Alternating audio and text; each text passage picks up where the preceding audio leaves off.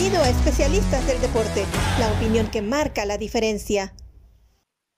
Hola, ¿cómo están amigos? Qué gusto saludarles. Es un placer estar con ustedes. Esto es Punto Extra, el podcast, para hablar, por supuesto, de lo mejor de la NFL.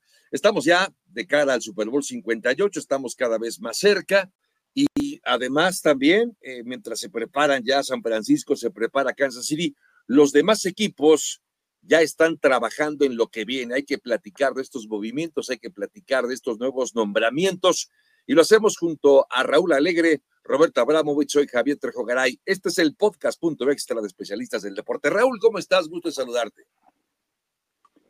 El gusto es mío, mi querido Javo. Eh, pues eh, en este momento están sucediendo muchas cosas, muchos equipos ya empezaron con la siguiente campaña. Obviamente hay varios que están ahorita en, etapa de, pues no digo yo de reconstrucción, pero de reorganización, contratando ejecutivos, contratando head coaches y como llegar a decir Bill Belichick, porque ellos llegaron a, muchas eh, finales de conferencia. Creo que del 2012 al 18 fueron eh, siete años consecutivos. decía, sí es muy bueno llegar a las finales de conferencia, pero siempre viéndose adelante, decía, ya estamos atrasados un mes con respecto a la mayoría de los equipos de la NFL. Sí, hay, cosas para, para trabajar, sin duda. Eh, la liga y la temporada dura realmente poco, son cinco meses, pero se trabaja todo el año. Roberto Abramovich, ¿cómo estás? Muy bien, mira, tenemos un tema al final del podcast sobre los entrenadores en jefe que se han contratado. ¿Quién hubiera apostado a este momento que detrás de Jim Harbaugh los tres más populares iban a ser Bill Belichick, Mike Vrabel y Pete Carroll y ninguno de los tres tiene chamba en este momento? Sí, qué ironías, ¿eh? Qué ironías. Bueno, oigan, pues eh, empecemos justamente hablando de, de los cambios que han hecho ya algunos equipos, por ejemplo, las Panteras de Carolina. Carolina eh, apenas en el dos temporadas consecutivas ha tenido que cambiar de entrenador en jefe dos veces. Con Matt Rule en la temporada 2022 le dio las gracias. Después a Frank Reich en la temporada 2023 le dio las gracias. Ambos casos antes de que terminara la temporada regular. Y bueno, pues eh, ahora están apostando por un hombre que llamó la atención. De hecho, era de las, eh, parecía de las figuras más atractivas en la posición de futuro entrenador en jefe, como es, por supuesto, Dave Canales, que fuera el coordinador ofensivo del equipo de los Bucaneros de Tampa Bay y que finalmente ya ha sido tomado para que sea el responsable de, eh, de conducir al equipo de las Panteras de Carolina en una nueva aventura, en una nueva temporada Vamos a ver si ahora sí dan pie con bola, sobre todo que tienen ahí a un joven mariscal de campo que todavía queremos ver, como es Bryce Young.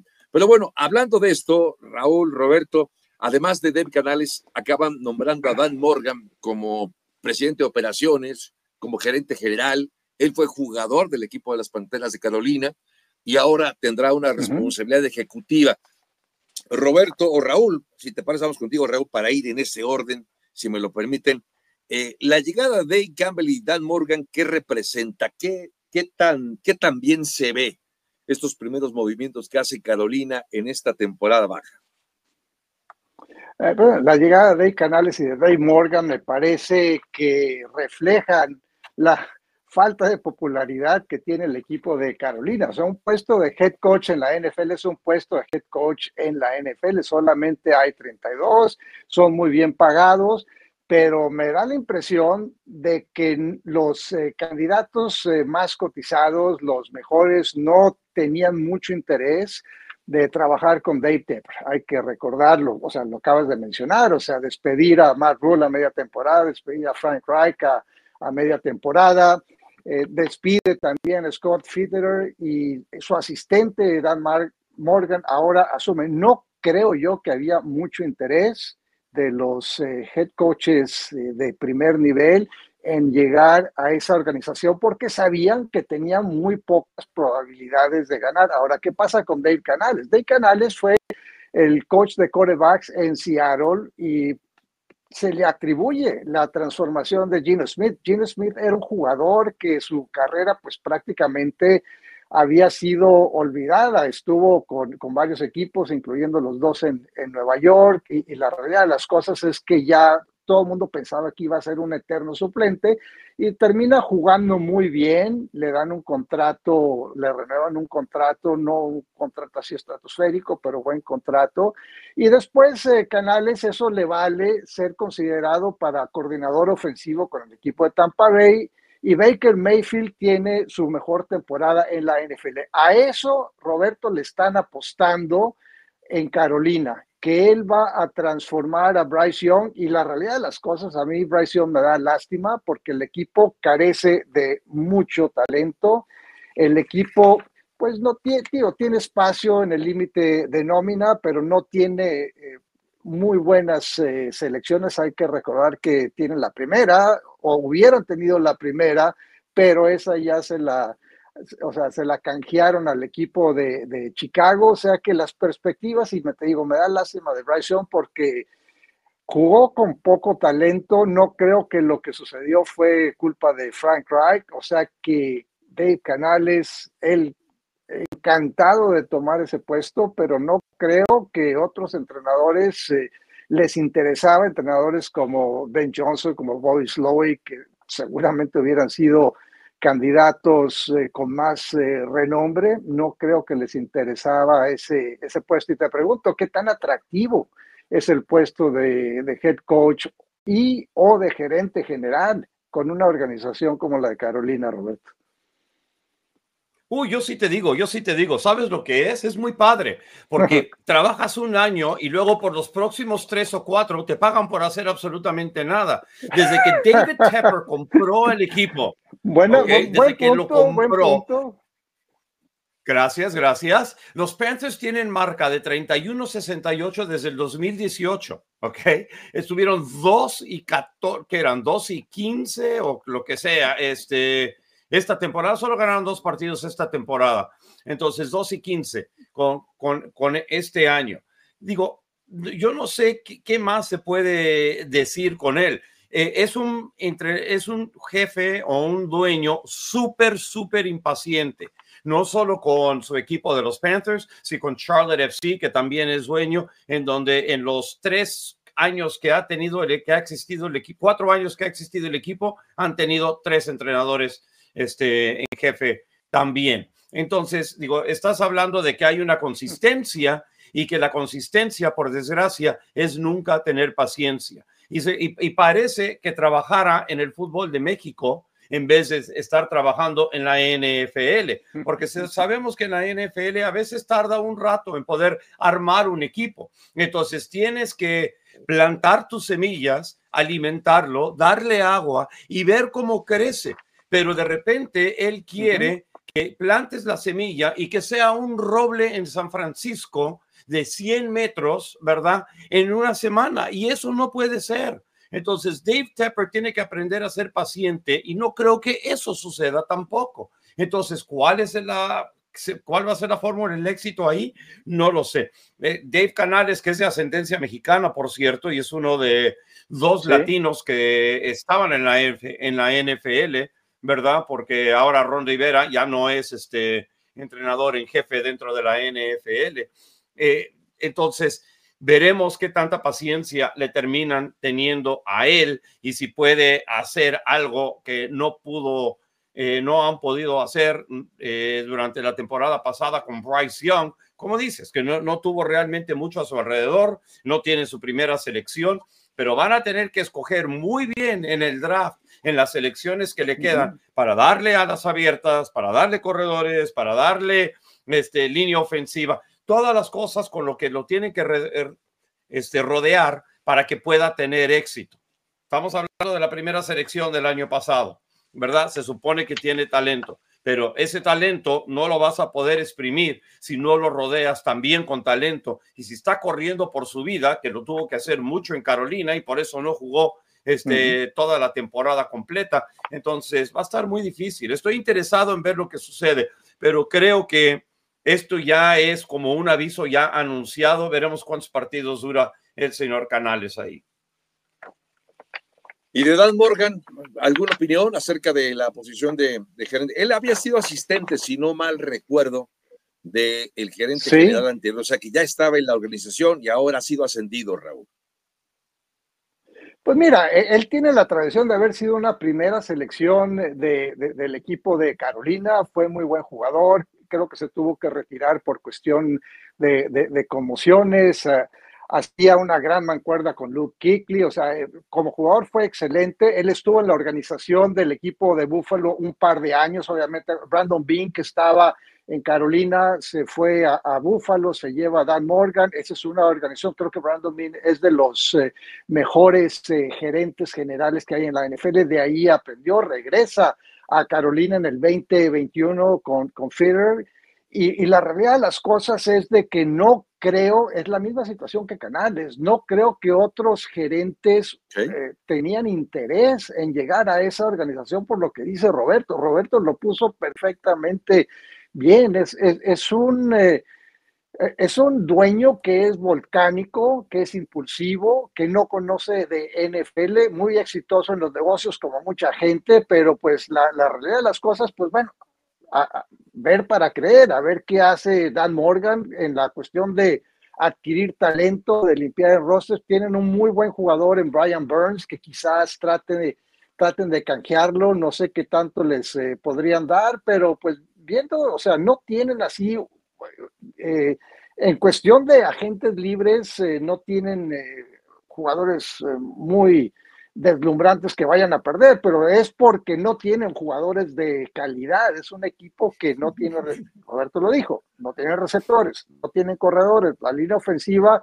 jugó muy por abajo del nivel, tienen dos jugadores que son selecciones altas, así que pues habrá que ver darle el beneficio de la duda a ambos y que el, señor Tepper tenga un poco de paciencia, que pues Roberto ya nos dijo que no anticipa que vaya a suceder eso. Pero es un proyecto a largo plazo eh, el, de, Carolina, más que de otros equipos que contratas dos, tres jugadores y le puedes dar la vuelta a la temporada. Así como se ve Carolina, es un proyecto a largo plazo de por lo menos dos temporadas para que puedan realmente ser un equipo de que por lo menos ganen la mitad de sus partidos. Pues eh, sí, interesante ver qué, cuánto puede eso, la paciencia, finalmente ser de beneficio para un equipo que necesita mucho, mucho talento, pero también, como bien lo dice Roberto, mucho tiempo para que pueda fructificar. Bueno, hablando de las novedades también en estos últimos eh, días, eh, resulta con que Atlanta ya tiene un nuevo entrenador en jefe. Y, después de haber entrevistado a un montón, a un titipuchal de personas para la posición de, de head coach, los Falcons tienen ya a Raheem Morris, que era coordinador defensivo del equipo de Los Ángeles Rams. Llega eh, justamente este hombre, que por cierto, pues va a aportar mucho de su experiencia en esta posición como coordinador defensivo para un equipo que tiene mucho talento a la ofensiva, pero que le falta talento a la defensiva. Roberto, ¿qué opinión te merece lo de Raheem Morris ahora para los halcones de Atlanta? Me, parece una muy buena contratación. Estoy muy interesado ver cómo empieza él a armar a, todo su equipo.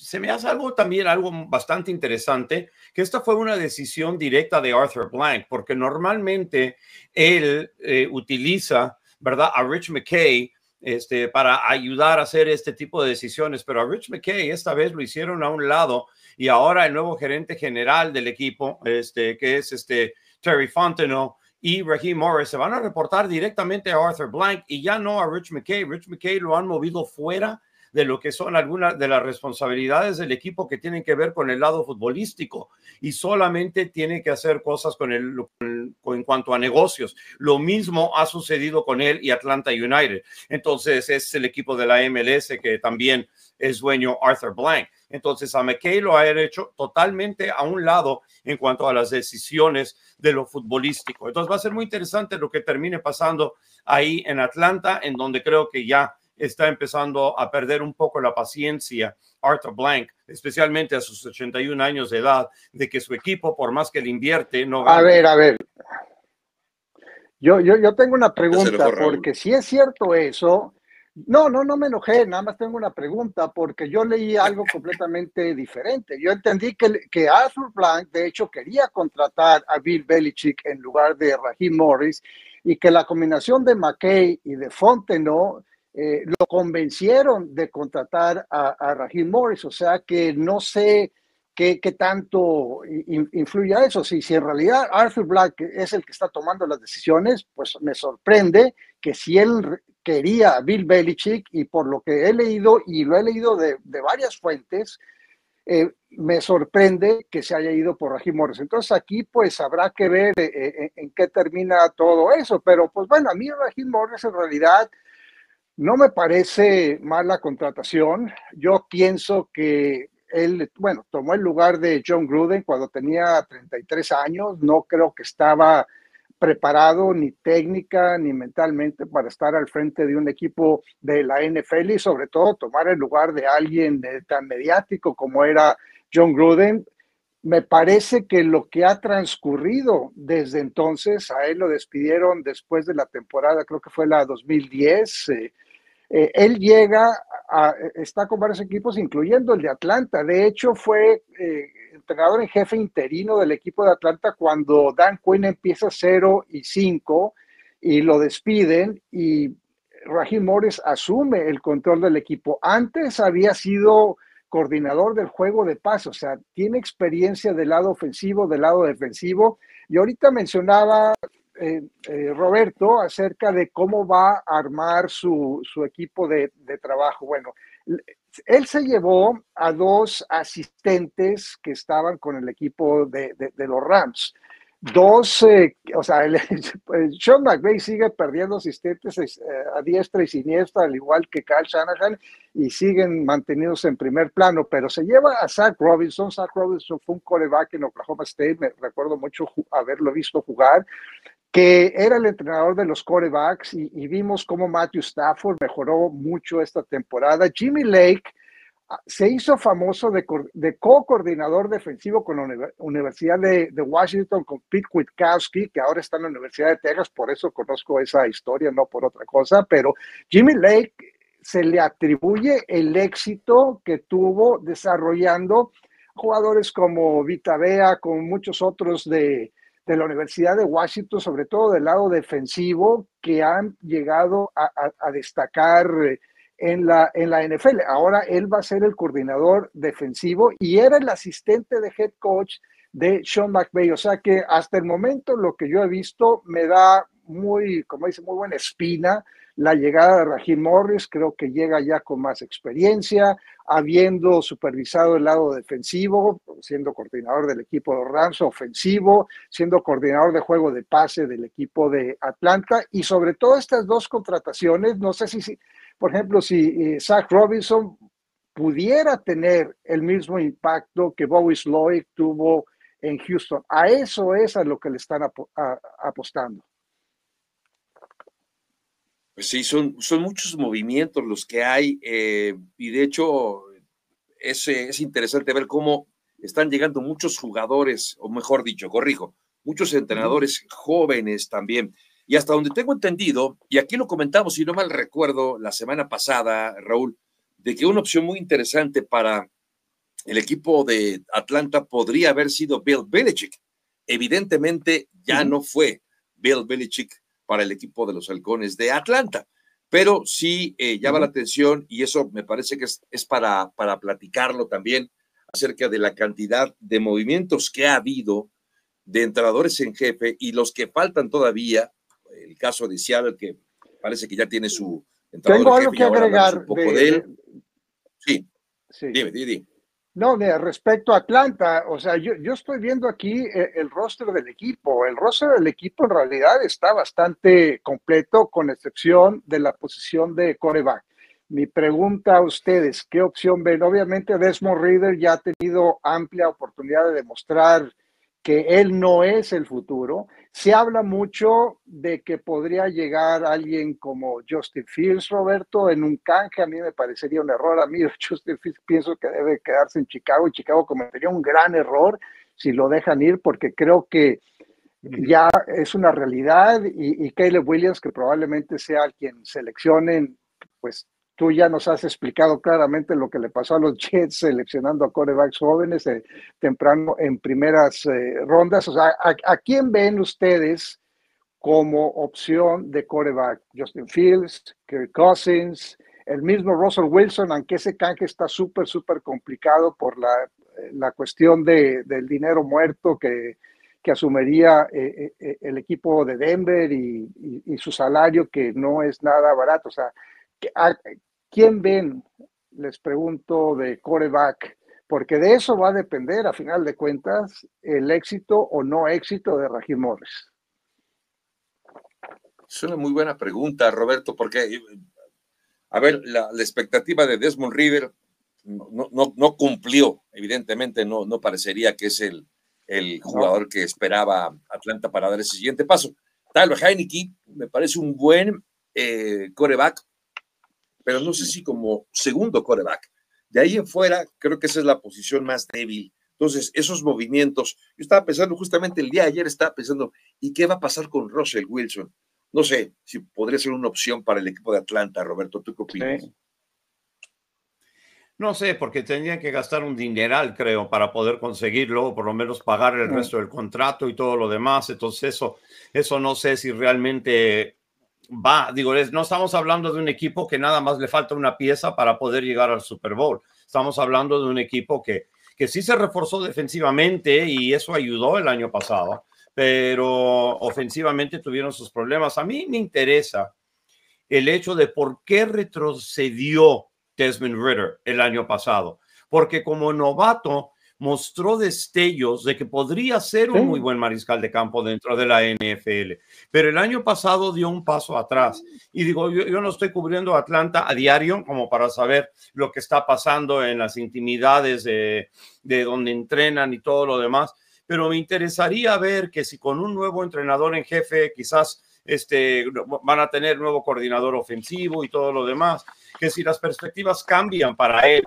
que es, una, que es un nuevo aire, que, que le encuentren la manera de poder exprimirle el talento, de que pueda cambiar de, de lo que es a lo que podría ser. Y si no, digo, habrá opciones en el draft, porque no necesariamente tienes que tener la primera o segunda selección para contratar un buen mariscal de campo. Hay que recordar, Patrick Mahomes, de acuerdo. Eh, creo que fue el décimo o el undécimo, entre décimo. otros. Entonces, décimo, fue el décimo. Entonces, este, por cierto, en un canje que hicieron con Búfalo, este, que Búfalo, sí. me imagino, se ha de haber arrepentido un par de veces ya con eso, porque lo siguen sacando de postemporada. Este, hay, hay, que esperar, hay que ver qué es lo que pueden sacar de él y ver quiénes van a estar disponibles, qué es lo que van a. Es demasiado temprano. Veremos una vez que arranque agosto quiénes son los que están dentro del, del roster y cómo va a ser la competencia y cómo mejora Desmond Ritter desde este momento hasta ese momento. Bueno, pero a ti, ¿quién te gustaría? Pues, a, a, ti, Javo, ¿quién te gustaría de coreback en Atlanta? A ver, a mí me, me, como bien dicen, y tienes toda la razón, el, el, que se lleva a Russell Wilson acaba cargando un peso muerto, por supuesto, porque creo que es un muy buen coreback, ya lo demostró, tiene, tiene dos visitas a un Super Bowl, no es obra de la casualidad lo que hizo Russell Wilson, pero quizá ya vimos lo mejor de Russell Wilson y ya no vamos a ver esa versión de Russell Wilson. Posible. Y aparte va a salir muy caro. Pero eh, de cualquier manera, esta, versión de Russell Wilson comparada con, con, lo, de, con lo que puede darte Desmond Reader o, o Heineke, me parece mejor sin duda Russell Wilson. Pero aquí el tema sería entonces un tema más bien de, de, dinero. Yo sí creo, porque además, como lo han comentado y lo decía también Roberto, hay mucho talento. Este año salen varios jugadores de, de es decir, varios buenos corebacks, y esto creo que puede ser muy interesante para, para el equipo de los, de los halcones de Atlanta. Así que yo creo que quizá esperarse, quizá eh, subir o ascender incluso una posición podría ser una oportunidad para el equipo de los las, eh, halcones de Atlanta. Estoy tratando de revisar, a ver, Halcones de Atlanta tiene el puesto número 8 en el draft. Es uh -huh. el puesto número 8 sí. en el draft.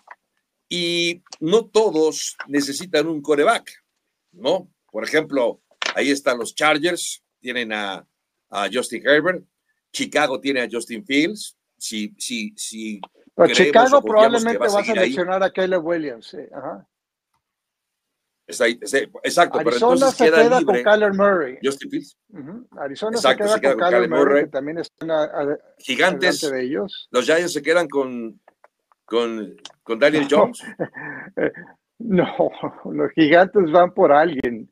O sea, y luego también están los Jets, los Jets, habrá que ver si, si, seleccionan a alguien o si no se les enoja ahí Aaron Rodgers. O sea, hay opciones, pero digo, yo no te creas que estoy muy, muy convencido de los corebacks, dicen que son muy buenos. Eh, Caleb Williams, por ejemplo, yo, yo pienso, ah, lo compara con Patrick Mahomes, porque Patrick Mahomes era muy similar en el fútbol americano colegial, donde pues prácticamente no, no hizo nada, o sea, era un, jugador espectacular que no hizo nada.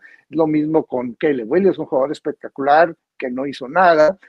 Y, pues depende del lugar al que llegue Caleb Williams. A mí, yo, yo todavía tengo mucha curiosidad de ver qué va a hacer Chicago, si existe interés en canjear a Justin Fields, si está al mejor postor, creo que Atlanta, a menos de que ustedes piensen diferente, debería de levantar la mano porque si Justin Fields llega a esa ofensiva con una línea sólida como la que tienen, con Bill Robinson, con Kyle Pitts, eh, con London, o sea, ese sería un, un, trabuco ofensivo, pero pues queda por ver si, si Chicago quiere deshacerse de Justin Fields.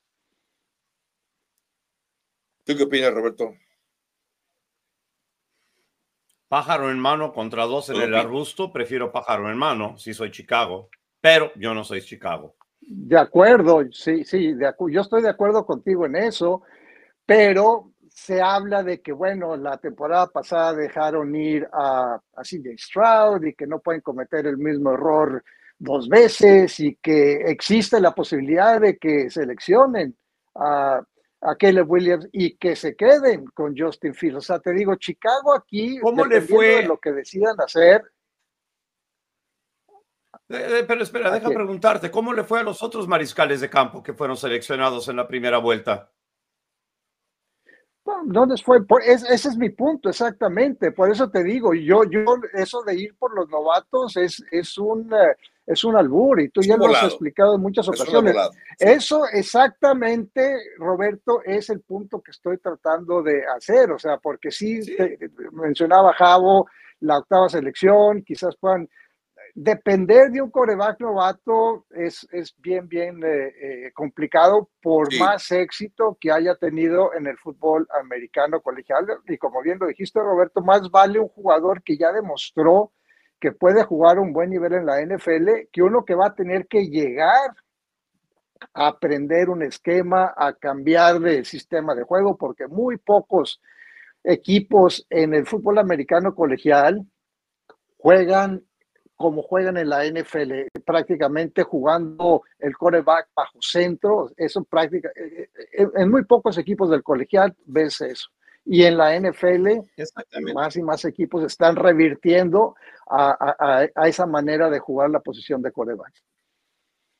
Y mira, y la cuestión es que si no tienes un mariscal de campo, ¿verdad? Si eres Chicago, ok, de repente te arriesgas y agarras a alguien así, o Jaden Williams, que, que probablemente de LSU, que probablemente va a estar más o menos por ahí, ¿verdad? Como por, el, por la selección entre los primeros 10, dependiendo cómo vayan escogiendo, ¿verdad? Si eres Atlanta, es otra onda, ¿verdad? Atlanta puede arriesgarse a traer a, Jaden Williams y que va a ser algo de un proyecto que tiene talento, pero y viene de una buena escuela, ¿verdad? Ya vimos que le fue muy bien a Joe Burrow en la NFL saliendo de la misma universidad. Entonces, quizás para Atlanta, pero si eres Chicago, tienes un buen mariscal de campo y te vas a, vas a tener, vas a agarrar un, un mariscal de campo que podría ser mejor, pero no necesariamente podría ser mejor. De repente rodeas con mejor talento a Justin Fields y termina siendo un Lamar Jackson.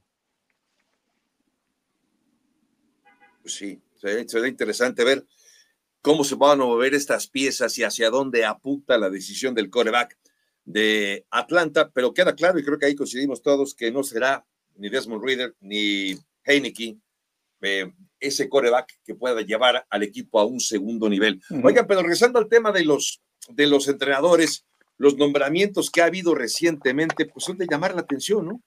Eh, la llegada, por supuesto, de Raheem Morris con el equipo de, de, Atlanta es interesante. Ver el caso de, a ver, de McDonald con el equipo de Seattle, porque parece, y esto es importante que lo comentemos, parece que Mike McDonald ya ha sido eh, confirmado por distintas fuentes en este momento que estamos haciendo el podcast para que sea el nuevo entrenador en jefe del equipo de Seattle, el coordinador defensivo de Baltimore. Gerald Mayo, a ver, uno más, Dave Canales, ya platicamos, Brian Callahan, también con el equipo de Tennessee, eh, lo de Morris. ¿Y, ¿Y dónde queda Bill Belichick a todo esto, Raúl? Porque parecería entonces que hmm. los equipos están olvidando de uno de los mejores entrenadores de los últimos años y son jóvenes sin experiencia en la posición de head coach los que están llegando a ocupar ahora esos lugares, Raúl. Mira, yo creo que todo eso se basa en los resultados que, mostraron principalmente de Michael Ryans en Houston, pero pues obviamente él tenía un muy buen coreback en CJ Stroud. Lo que hizo Shane Steichen, Shane en Indianapolis, que perdió a Anthony Richardson, pero hizo que Gardner Minshew jugara bastante bien. Hasta cierto punto, quizás no tanto Jonathan Gannon.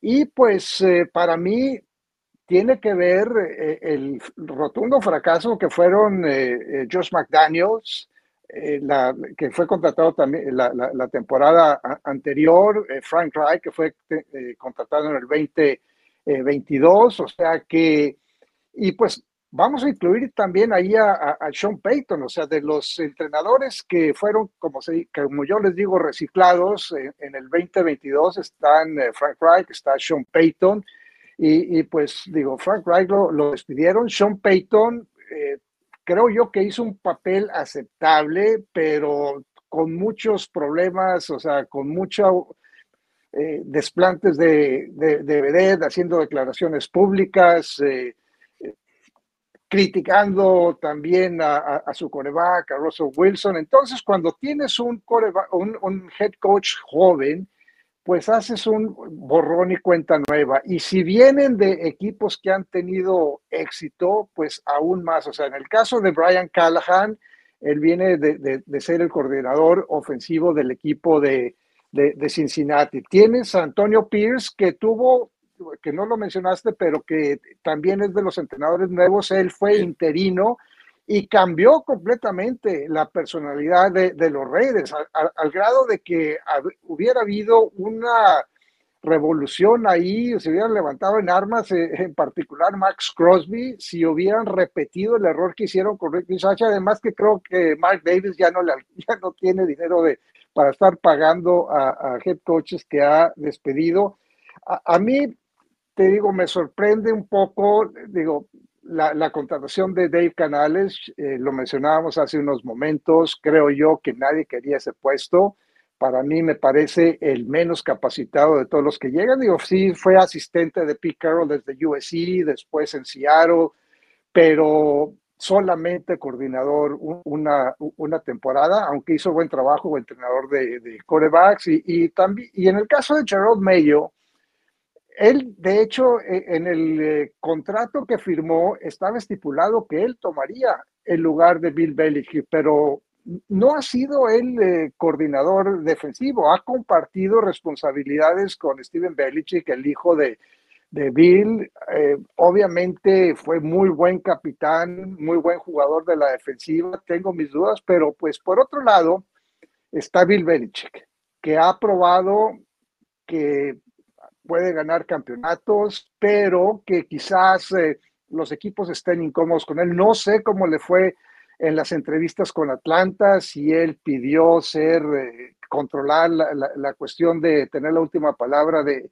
de, personal. No lo creo porque él, eh, cuando estaba todavía en veremos su situación en Nueva Inglaterra, dijo que estaba dispuesto a que el equipo contratara a un gerente general, pero el que más me sorprende, a menos de que piensen ustedes diferente, es Mike Vrabel, porque es relativamente joven, ha tenido mucho éxito, tiene una personalidad muy parecida, por ejemplo, la de Dan Campbell, que los jugadores eh, se entregan por él, los jugadores eh, se matan por él y, por qué Mike Brable no ha sonado. Eh, para mí eso se me hace lo más sorprendente. Todavía queda un puesto disponible, que es el de Washington. Si es, o sea, nos mencionaste que Mike McDonald, que me parece también una, contracción bien interesante.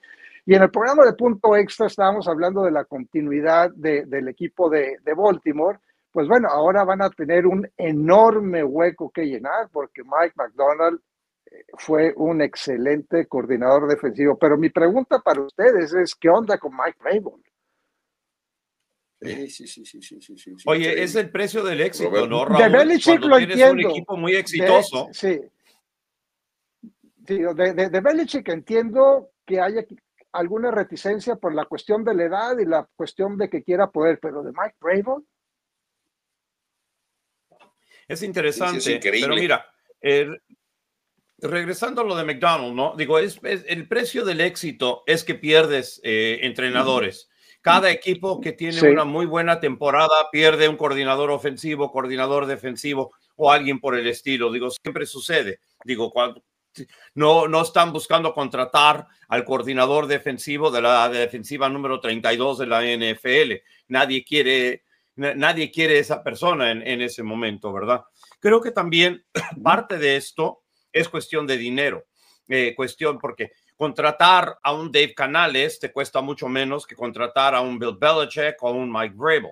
Ahora, no sabemos cuáles son. Tú, tú hablaste de, de la exigencia de, o de la no exigencia de Bill Belichick de tener control, porque él había dicho en New England antes de que dijeran, este, vamos a partir mutuamente, que no es necesariamente una decisión que tenía Belichick, porque Belichick había dicho el día anterior, yo estoy dispuesto a ceder la posición de gerente general para quedarme como entrenador en jefe y de todas maneras el día siguiente por decisión mutua este se fue.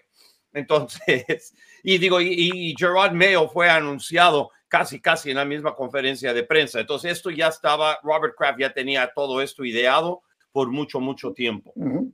Eh, en cuanto a Vrabel, estoy totalmente sorprendido por ahora porque como dices, eh, tiene fama de ser no solo un entrenador en jefe exitoso, sino también un entrenador en jefe en que los jugadores están dispuestos a correr a través de paredes por él.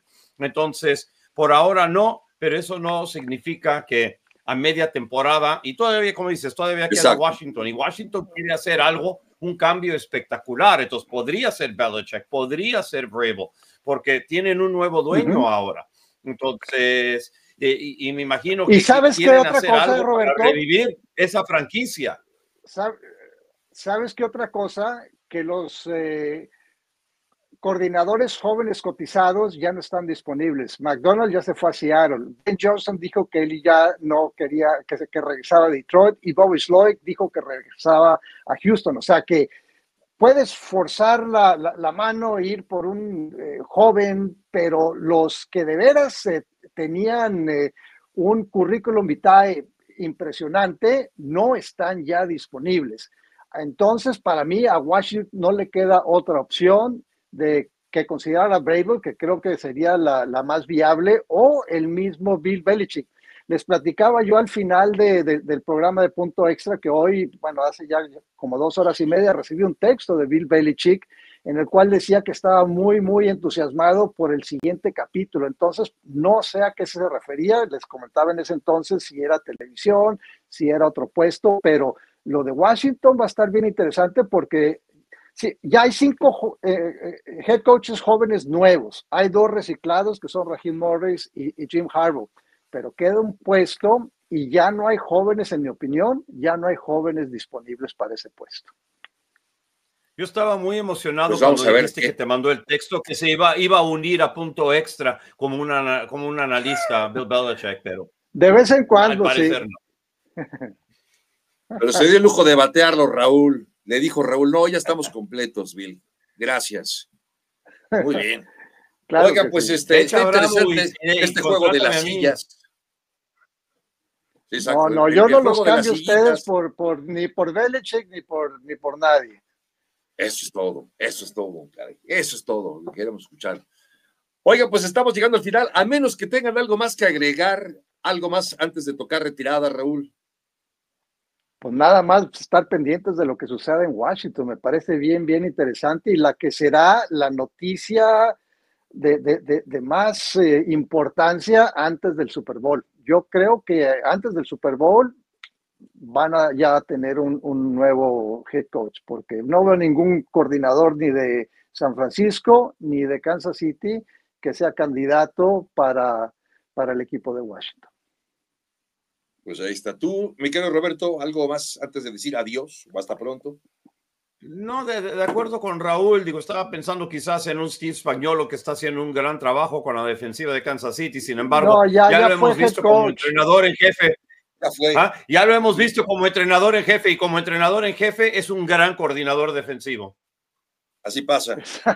Así pasa con algunos. Como, Ar como Arthur Smith, por ejemplo, que era un gran coordinador ofensivo y no la hizo con Atlanta y ahora será el coordinador ofensivo de, de Pittsburgh, por cierto, el exentrenador de los halcones de Atlanta. Oiga, pues estamos llegando al final de este podcast punto extra. Le recordamos que tenemos nuestra página. Encuéntrenos en especialistas del deporte. También visítenos eh, ahí. Ahí tenemos una oferta deportiva y de contenido deportivo muy atractivo y también en nuestras redes sociales en arroba especialistas doble D. La producción de Oscar Pérez, Raúl Alegre, Roberto Abramovich. Soy Javier Trejo Garay. Que tengan ustedes una buena semana. Pásenla bien. Gracias y hasta la próxima. Gracias por acompañarnos en Especialistas del Deporte. Hasta la próxima.